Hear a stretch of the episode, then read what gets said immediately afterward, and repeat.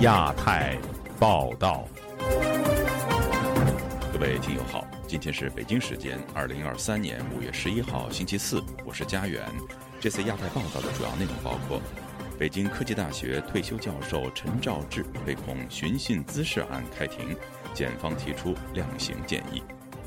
人权律师于文生夫妇被失踪近一个月后，家属仍遭监控。退耕还林又称退路还田，中国保粮补助政策引发民间不满。美国支持台湾参与世卫大会，中方表态坚决反对。美国多州提案或立法禁止中国人买房，原因何在？接下来就请听这次节目的详细内容。涉嫌寻衅滋事的北京科技大学退休教授陈兆志再度上庭受审，检方基于新的罪证，建议量刑三年半。有法律界人士认为，陈肇志患有严重的脑退化，当局理应对他既往不咎。请听记者高峰的报道。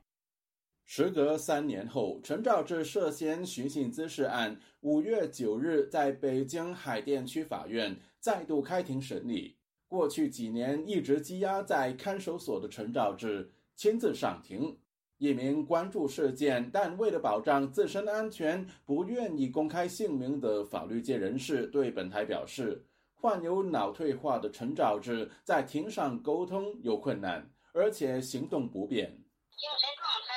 倒不是太好。他这个还是走路这个需要别人的扶着，而且是直不起腰来，啊，站都站不住。他这个发表最后陈述的时候，本来是。需要站着的，但是呢，他还是就说是在两个人的搀扶之下，呃，靠在那个审判的那个椅子上，椅子椅子背上。法院重新开庭，主要是就陈肇志的罪名追加指控。法律界人士披露，检方根据新的罪证，量刑从原本的两年半提高至三年半。身在美国的维权律师吴少平则认为。年过七十的陈肇志病情严重，当局理应批准他取保候审，甚至既往不咎。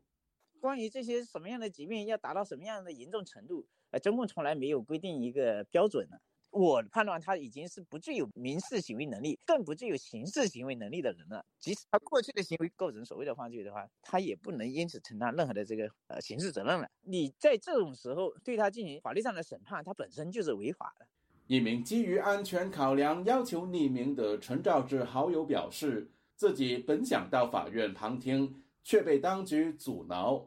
派出所的民警通知我被上岗了，就别去那个法院了。一个人在门外，可可以？我可以出去，呃，出去办点什么事儿都可以。他，呃，但是他也要跟着我。没听说有谁到了法院被上岗的人恐怕很多。公开资料显示，陈兆志在二零一九年中国前总理李鹏逝世后。曾在八宝山革命公墓门前向领导人车队抗议。二零二零年二月，陈肇志被指转发新冠疫情有关讯息和视频，遭刑事拘留。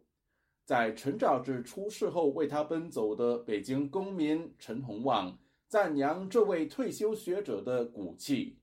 我是被监管，但是我不恐惧。陈肇志，他是一个有骨气的人。”个人表达自己的个人观点有错吗？对这个民族的人他是有贡献的。判两年、判三年也是他自己的选择。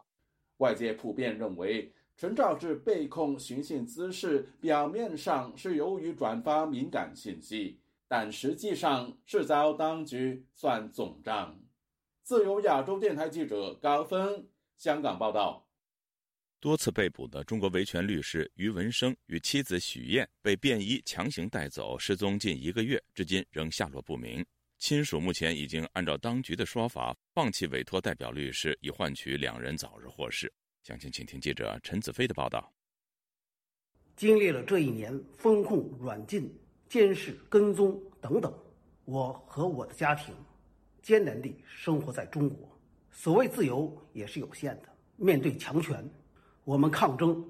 虽然力量弱小，但我们坚持，矢志不渝，这段视频是中国维权律师余文生三月时在个人推特发表，说明重获自由一年的感想。但他上个月与妻子在前往欧盟驻华代表团途中，在被跟随的便衣强行带到派出所后，至今下落不明。维权律师文东海周二尝试探望他们独留在家的儿子，被怀疑是便衣阻挠，手机一度被抢走。在余文生夫妻被失踪近一个月的时间，不少维权人士尝试到他们在北京的住所探望其儿子，包括化名成龙的维权人士。成龙对本台表示，相信于文生的儿子已经被当局严密看管。门口啊，有两个街道的女的在看着，只要有人去了，他们就会通报，马上就有国宝会来。前几天呢，就是去看孩子，国宝就跟着，据说律师去了要签委托，看着的国宝也不让孩子签。成龙表示，与不少维权人士都非常担心余文生夫妻的状况，但是当局的严密监控使他们没办法探望、协助照顾余文生的儿子。文生到现在确实消息很少，因为没有律师会见，也不能了解他夫妻俩现在实际的情况，确实一直很担心。孩子呢也是够可怜，自己一个人。我们也真的希望有很多朋友都能去关注文生一家，去探望孩子。但现在的社会环境造成了很多人因为这样的震慑而不敢去。正在美国的中国维权律师黄金鹏非常关注余文生夫妻的情况。据他的了解，余文生的亲属被当局警告不能委托律师，使外界更难了解二人情况，令人担忧。目前呢，家属被维稳没有委托手续，律师不能会见，所以也不清楚具体的案情。于文生律师是非常坚定的人权捍卫者，他多次被抓捕，这一次再次被抓捕，可能和他声援丁家喜、许志勇有关。看看丁家喜和许志勇，他们所有的行为均在中国法律和国际法律规定的范围之内，却被重判，所以实在不敢想象于文生律师和许燕会被怎么处理。他表示，于文生这一次被失踪之前，已经多次被拘捕，他的儿子多年来在恐吓当中生活。他认为维权人士第二代的遭遇是最实在反映中国人权状况的例子。目前，于文生律师的儿子小余所遭受的是维权律师二代的一个缩影。我们看到王全章律师、李和平律师在北京不断的被逼迁、被国宝跟踪、威胁，他们的孩子从几岁到成年，一直在这样被恐吓、被威胁的环境中长大，有的甚至不能上学。就亚洲电台记者陈子飞报道。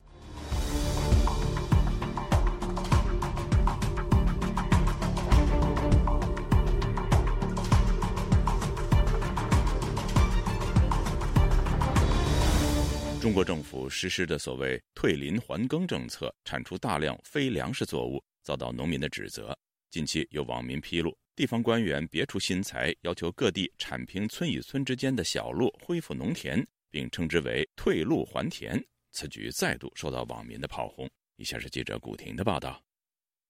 中国从二十年前的退耕还林，将农田变成树林，到当下的退林还耕，将树林砍伐改种粮食作物，受到农民批评。这类朝令夕改的政策让人难以承受。本周二，有微博网民发帖称，通村通路公路马上面临大手术。昨天，一乡干部在办公室说：“现在的乡镇干部真累，退耕还没结束，马上又要搞推路还田了。”天文写道：“大家都吃了一惊，推路还田，怎么又冒出个新词儿呀？”湖北黄冈农民齐大林本周三接受自由亚洲电台采访时说：“数十年前，当地政府根据上级政府修路致富的指示精神，将村与村之间的农田开辟道路，方便将农产品运往城市。但现在却说这些路属于基本农田，要恢复农田。”他说：“这是瞎搞，全部瞎搞，把老百姓搞惨了。”两千年左右吧，有些地方中央有个政策，我所知道的好多地方，村村都要通公路嘛，就把原来那个很小很小的泥巴路都修的宽宽的，当然通车，这是一件好事啊！老百姓运生产资料了，哎，后来慢慢老百姓生活好了。你说现在又把路都挖了，种地，真是疯了呀！网民。安吉的小九发帖引述农村的干部说：“按照上面的规定，凡是原来建设通村通组公路时占用了基本农田，而且没有办理审批手续，也没有条规的占用了农村基本农田，就要恢复多少农田？村民说，建设通村通组公路占用基本农田，应该办理审批手续吧？干部说，有审批手续的很少，特别是通组入户公路，很多都没有审批手续，也没有条规。现在就是占用了基本农田的公路，全部都要凿开水泥路还田。湖北农民齐大林说：“现在的地方官做事从不认真思考，更不考虑是否侵害了农民利益。”都是的，他们都是这样啊。上边怎么说，他怎么做，都想朝上边喜欢嘛，朝上爬嘛。历来都是的。八几年和九几年交接的时候，讲到了少生孩子多栽树，全部是瞎搞。中新社去年十一月十一日报道，中国国家林业和草原局数据显示，中国累计完成退耕还林还草任务二点一三亿亩。还称，自然资源部、国家林草局、国家发改委、财政部、农业农村部。联合印发通知，明确今后一个时期退耕还林还草相关政策和工作重点。通知称，第二轮退耕还林还草现金补助期满后，中央财政安排资金延长补助期限，不过两个月后退耕还林变成了退林还耕。自由亚洲电台记者古婷报道。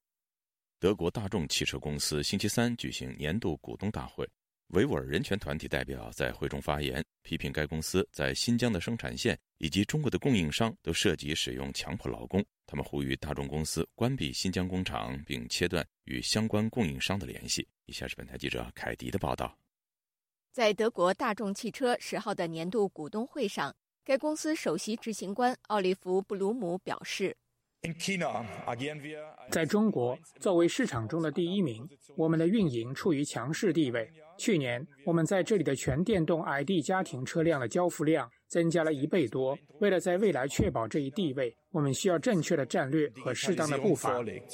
布鲁姆谈到中国电动车市场的快速发展，以及大众汽车保持其市场领导地位的战略。不过，他并没有提到该公司在中国新疆乌鲁木齐与上汽集团合资的生产厂。大会中，人权组织世界维吾尔代表大会的代表库尔班受邀以重要股东保护伞组织的名义发言，提出了他们对于该工厂在人权方面的担忧。库尔班告诉本台，主要要求大众公司关闭在乌鲁木齐的工厂。还有彻底切断在中国的涉及维吾尔强迫劳动的中国公司的所有的联系。库尔班说，德国大众汽车公司作为全世界最大的汽车生产企业之一，也是唯一一个在新疆建立生产业务的公司。十年前，该公司首次在这个中国当局对维吾尔和其他少数民族进行迫害的地区建立了生产线。出于人权问题担忧，世界维吾尔代表大会早就要求大众公司不要在新疆建立工厂。尤其是在2017年，习近平领导下的中共当局在新疆实行一系列种族灭绝政策之后，世委会也对该公司施加了更大舆论压力。库尔班特别提到，英国谢菲尔德哈伦大学在2022年一份调查报告中指出。西方国家的汽车工厂与维吾尔人的强迫劳动之间存在大量联系。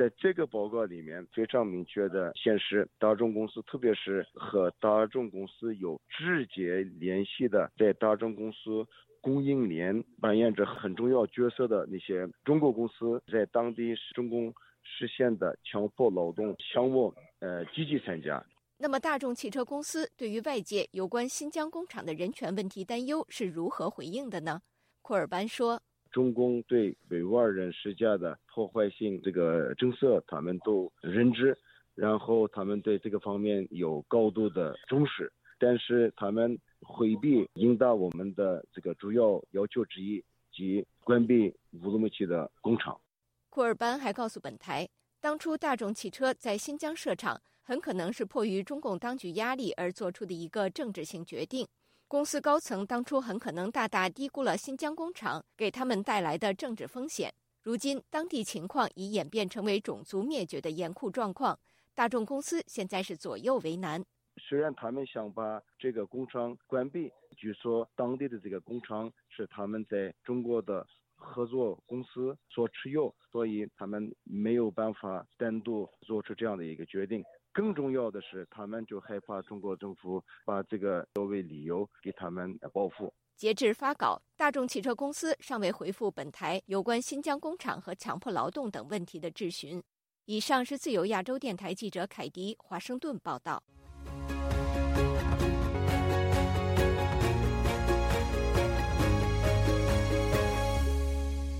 世界卫生大会 （WHA） 即将在本月召开。美国国务卿布林肯日前发表声明，强烈鼓励世界卫生组织邀请台湾以观察员身份与会。这也是美国政府连续三年发声，支持台湾参与世卫大会。本周三，中国外交部发言人汪文斌则对美方的上述声明表示坚决反对。以下是本台记者黄春梅发自台北的报道。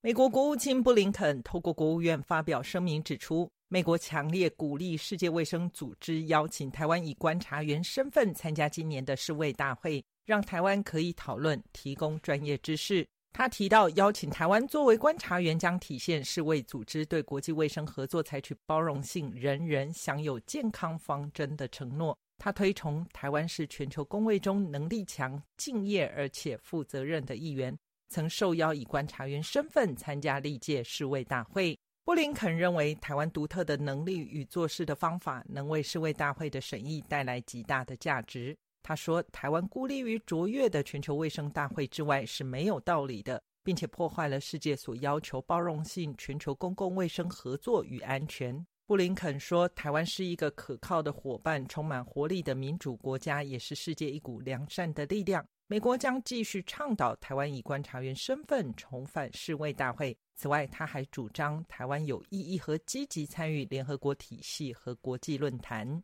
他最后强调，美国支持台湾适当的参与国际活动，符合以《台湾关系法》、美中三个联合公报和六项保证为准则的一中政策。台湾前驻美代表处政治组长赵怡翔对本台表示，无论是布林肯从国务卿的角色，或者是国务院其他工作层级的官员与世卫组织相关官员的会晤中，美国应该会持续提出希望台湾能有效而且有意义参与国际卫生的合作。上也展现到说，美国对于台湾国际空间的一贯支持。台湾的外交部回应表示，台湾政府将持续积极捍卫台湾人民健康的权利，并在既有的良好基础上，加强与美国等所有理念相近国家紧密合作，对全球疫情防治和公共事务继续做出贡献。台湾联合国协进会发言人曾从凯接受本台访问时表示。世界卫生组织长期被中国掌控，只能透过向七大工业国家，甚至立陶宛、波兰等对台较友好的国家，在世卫大会声援台湾。每年都要推到说他去大会表决嘛，那我们永远都输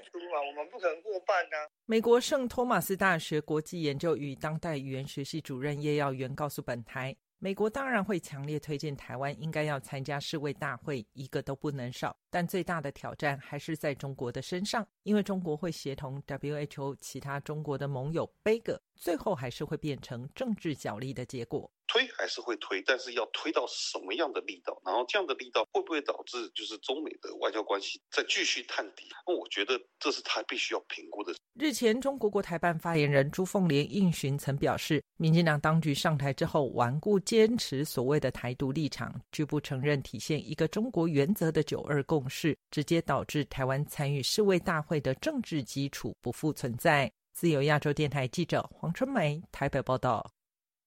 美国微软公司旗下的社交媒体领英宣布将关闭中国的求职应用平台。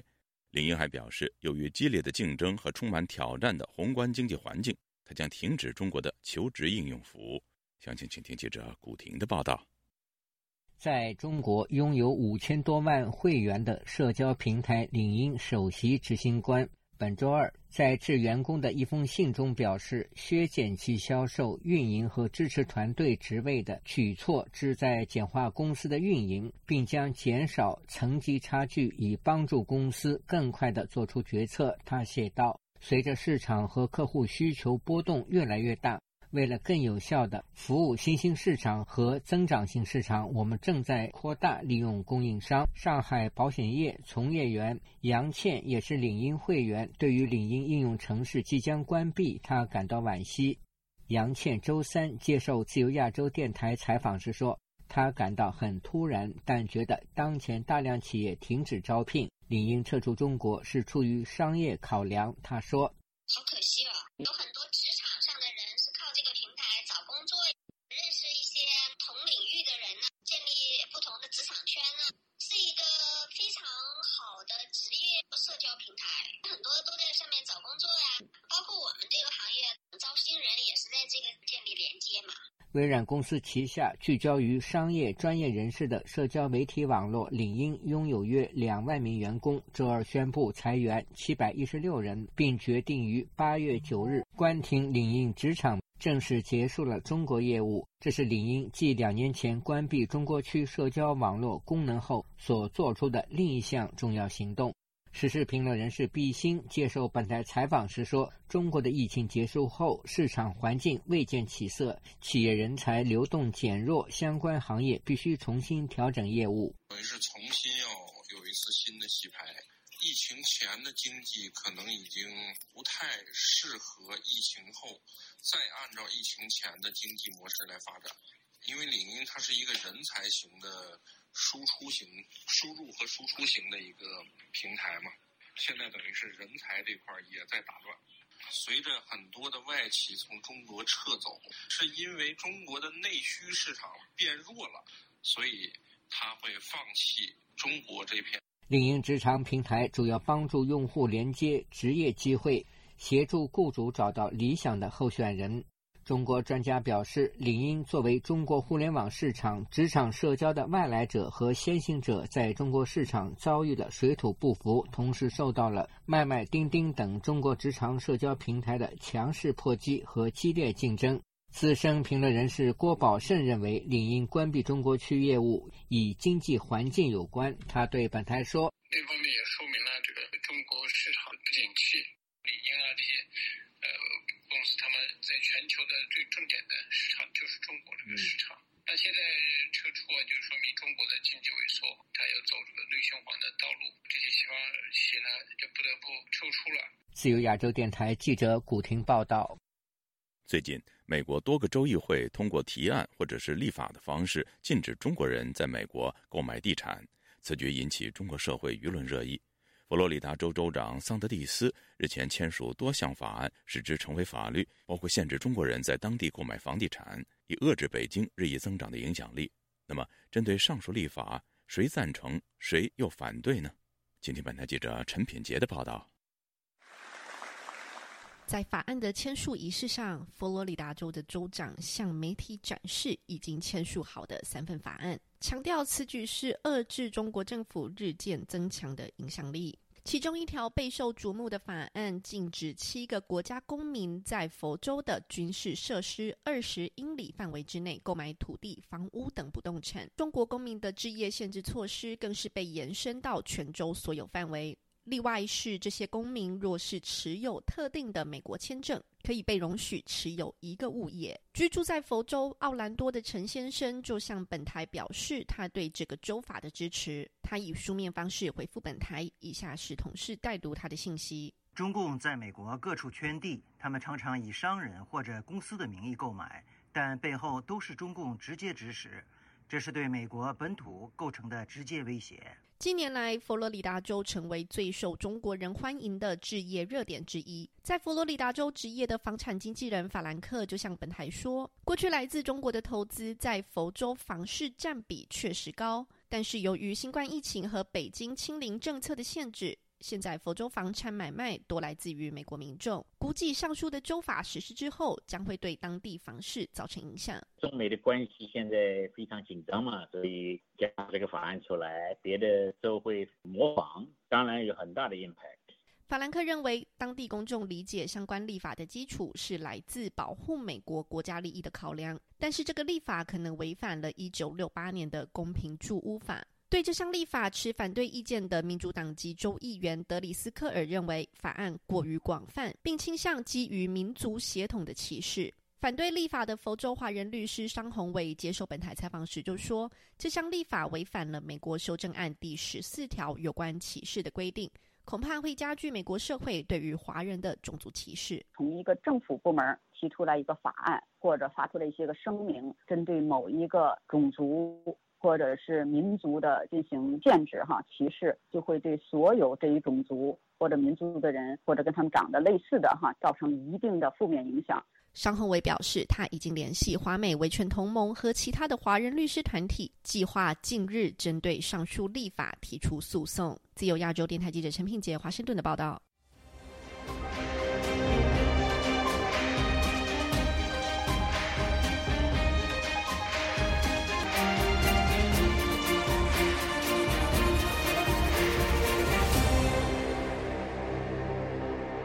美国国际宗教自由委员会星期三召开听证会，关注中国当局针对海外裔人士、少数民族和宗教群体实施跨国镇压的问题。有美国国务院官员指出，中国的跨国镇压行动对全球民主构成极大威胁。以下是本台记者经纬的报道：美国政府下属的国际宗教自由委员会十日召开听证会，就中共当局实施跨国镇压和侵犯宗教信仰自由等问题表示担忧。民主党籍参议员杰夫·莫克利开场直言：“借助于现代科技发展和全球信息传播，中国、伊朗等威权国家实施的跨国镇压已对全世界构成威胁。这一状况急需立法和跨国合作加以应对。”跨国镇压政策法案通过建立一个由志同道合的合作伙伴组成的网络来打击跨国镇压，并通过援助计划来支持面临风险的群体及记录问题的民间组织，有助于将打击跨国镇压提升为美国外交政策的一个关键优先事项。今年三月，默克利联合共和党籍参议员卢比奥和其他两党议员共同提出跨国镇压政策法案。该法旨在制定新的美国对外政策，向实施跨国镇压的外国政府和个人进行问责。该委员会主席努里特科尔表示，今年四月，美国国家情报总监海恩斯就曾指出，中共是世界头号跨国镇压者，这凸显了美国通过立法及多边合作应对来自中国当局跨国镇压的紧迫性。美国国务院负责民主、人权和劳工事务的副助理国务卿斯科特·巴斯比向委员会表示，由于中国当局持续严重侵犯宗教自由，美国国务院早在去年十一月就已将中国列为十二个特别关注国之一。In closing, I would like to echo the words that Undersecretary of State for Civilian Security. 我想引用国务院负责民主和人权事务的副国务卿乌兹拉泽雅去年在国会就跨国政要问题作证。时所说的话，跨国镇压是中国的特征，是当今世界上存在的最复杂的镇压形式。它对我们美国人所珍视的价值观以及国际秩序规则的完整性构成了威胁。我们美国政府将以最大的严肃性和关注度来继续解决跨国镇压问题。他还说，美国政府正在执行一项多方面的战略，以应对中国当局的跨国镇压行动。该战略包括协调政府机构信息分享、部署签证限制、经济制裁等。